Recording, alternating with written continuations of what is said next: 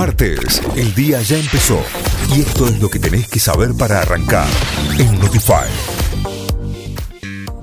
Alberto Fernández reivindicó el acuerdo alcanzado con el Fondo Monetario Internacional y aseguró que a la hora de ser tratado en el Congreso Nacional, el proyecto recibirá el apoyo mayoritario del Frente de Todos. Seguirán detenidos los seis arrestados de Puerta 8 y piden imputarlos por homicidio agravado.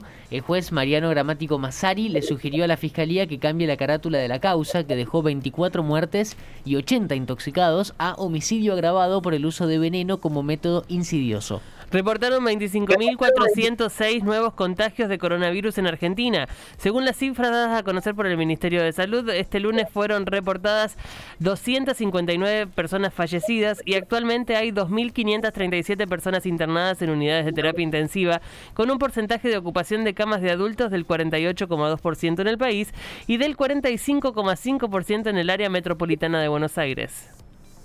Cortes Cuidados comenzó a regir el nuevo acuerdo de precios de la carne. Los consumidores pueden comprar los cortes en más de mil bocas de expendio que incluyen las grandes cadenas de supermercados Cotto, Jumbo, Bea, Disco, Carrefour, Walmart, Changomás, La Anónima y Día las cadenas mayoristas Vital y Macro, y carnicerías adheridas a Única y ABC. El valor por kilo de corte va desde 449 pesos la falda a 799 pesos la nalga.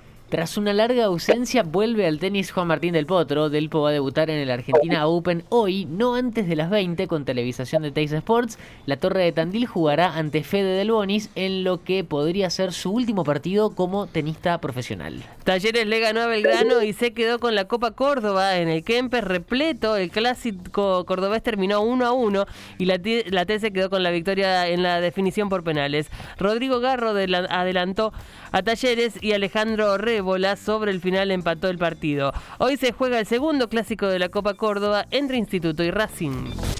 Notify, las distintas miradas de la actualidad para que saques tus propias conclusiones. De 6 a 9, Notify, plataforma de noticias.